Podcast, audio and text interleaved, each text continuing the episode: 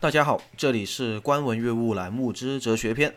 前两期节目以倒叙的方式介绍了怀疑论，从近代的休谟到晚期希腊的皮浪。本期节目则是为大家介绍怀疑论的鼻祖智者学派。智者在希腊语中为 sophist，意为有智慧的人。在智者学派之前，这个词指示对象相当广泛，诗人、预言家、自然哲学家都有此称号。但自公元前五世纪后，这个词就专指那些以传授智慧为职业，并且在公共事业中有所成就的人，也就是我们现在所说的智者学派。那么，为什么会在哲学探索中突然会有这种以传授智慧为职业的智者呢？而一反之前自然哲学家的传统？那么，这就需要从当时的政治背景说起来。当时。正值雅典民主制的鼎盛时期，大家都踊跃参与到公共事务当中。但当时的民主制度并不是近现代精细化的代议制或者我们的这个民主集中制，而是小国寡民的环境之下的直接民主。无论是负责决策的公民大会，还是负责司法的陪审团，都是依赖于辩论。能言善辩的人就能通过辩论和演讲说服和煽动民众。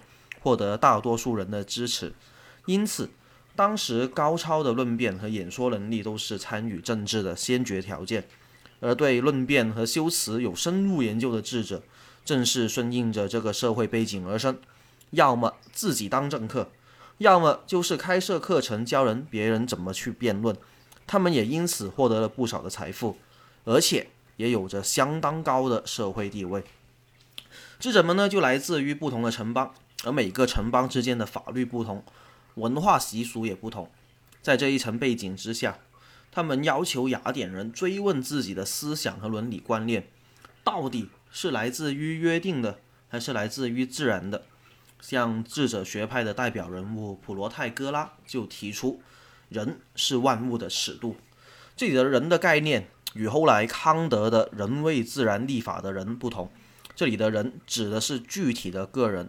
而非普遍意义的人类，其意思是每个个体是判断的最终标准。由于外物呈现给每个人的样子都是不同的，比如同样的海风吹过，有人会认为这风是冷的，有人认为这风是热的。因此，不同的人对世界的认知和理解也不同。这个概念的话，也被他们推出。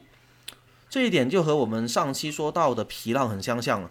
都是以感觉的不确定性出发，将知识归为感觉，因感觉因人而异而推导出没有普遍的知识。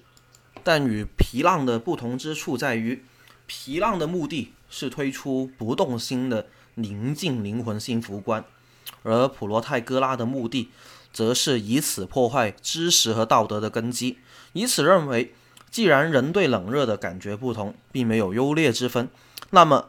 道德判断也因人而异，事实就是不同的地方会有不同的法律和道德习惯，那么就不存在普遍的价值。认为法律和道德规范并不是基于自然或者人性，而仅仅只是约定的习俗而已。从智者学派起，雅典城邦的社会氛围就如同我们的春秋战国一样，也是同个时期，礼崩乐坏。不同之处在于。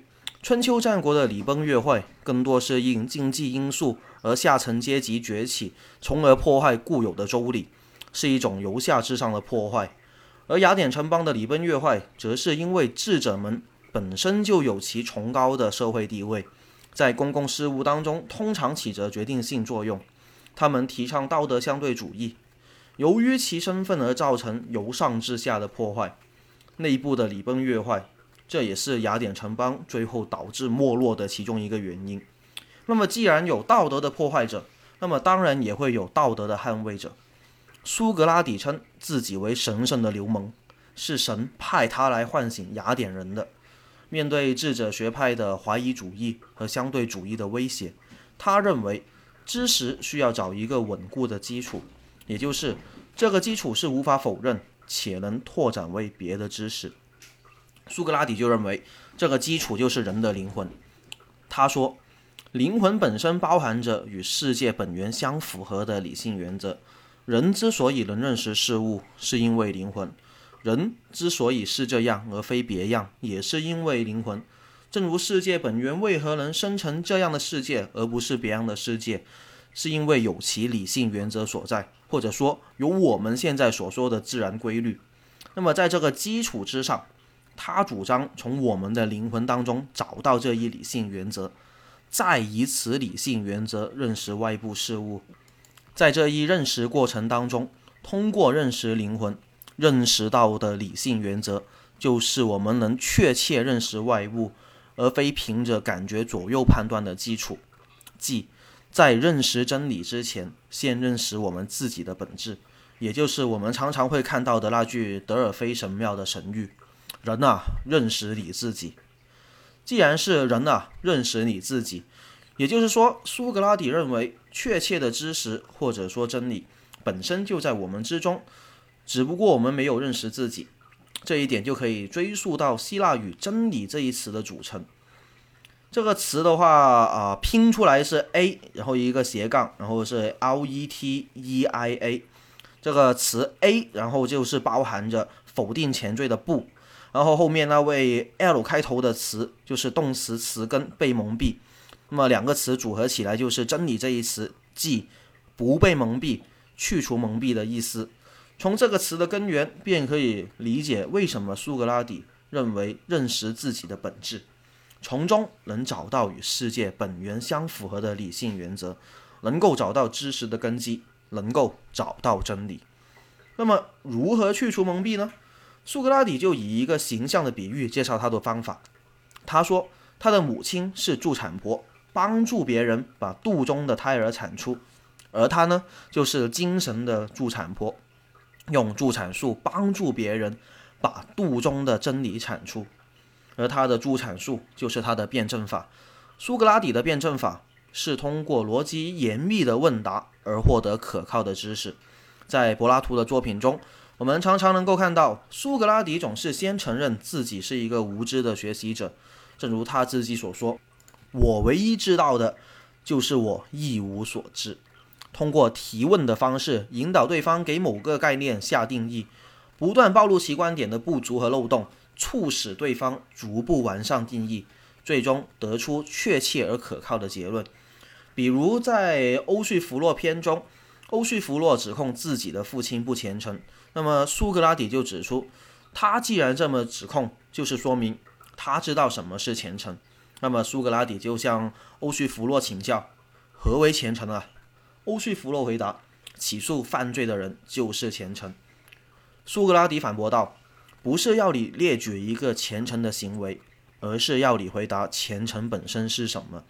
虔诚本身是使得每一个虔诚的行为之所以为虔诚的根基。”那么到这里的时候，就要引入苏格拉底的另一个概念，称之为普遍定义。他认为，任何思考都关乎两个对象。一个是在时空当中不断变化的事物，另一个则是永恒不变的概念。举个例子，“一朵花是美的”这句话当中，一方面是现实中的一朵美的花，那么另一个方面就是普遍意义上的美这个概念。即使这朵美的花枯萎了，或者说不美了，甚至说消逝了，但是美的概念依然存在。也就是说，美的普遍定义。不会随着事物的不确定性而消失。普遍定义正是从特殊个别事物当中抽象出一边概念的过程。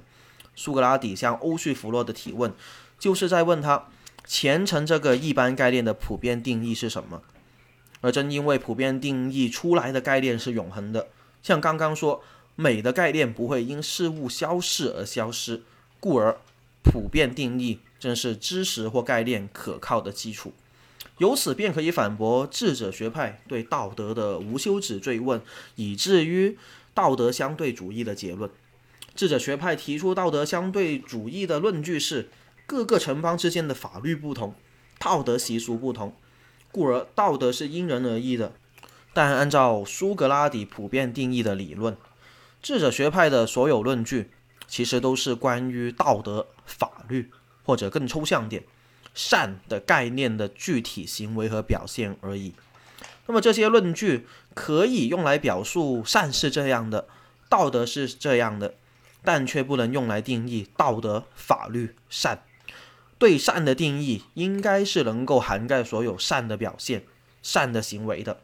故而，智者学派提出的道德相对主义，其实只是指出了行为和表现的相对，而并无法否认道德、法律、善的绝对性。苏格拉底这一理论可谓是承前启后的，通过普遍定义，一方面反驳了智者学派的怀疑论和道德相对主义，重新为知识和道德找到其根基，或者说找到其合法性。从而让哲学能够进一步发展。另一方面，则是启发了他的弟子柏拉图之理念论。故而，在哲学史的研究和学习当中，希腊哲学又可以分为前苏格拉底时期和后苏格拉底时期。在后苏格拉底时期，柏拉图进一步将普遍定义发展，将其视为独立存在的理念，且先于具体事物存在，而非从事物当中抽象出来。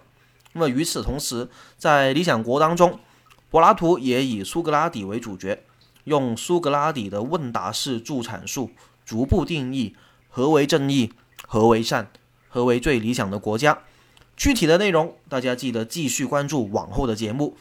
这里是观文阅物栏目之哲学篇，各位听众朋友们，不妨点个关注，点个订阅，欢迎大家在评论区里面互动，提出建议。我们下一期节目再见面。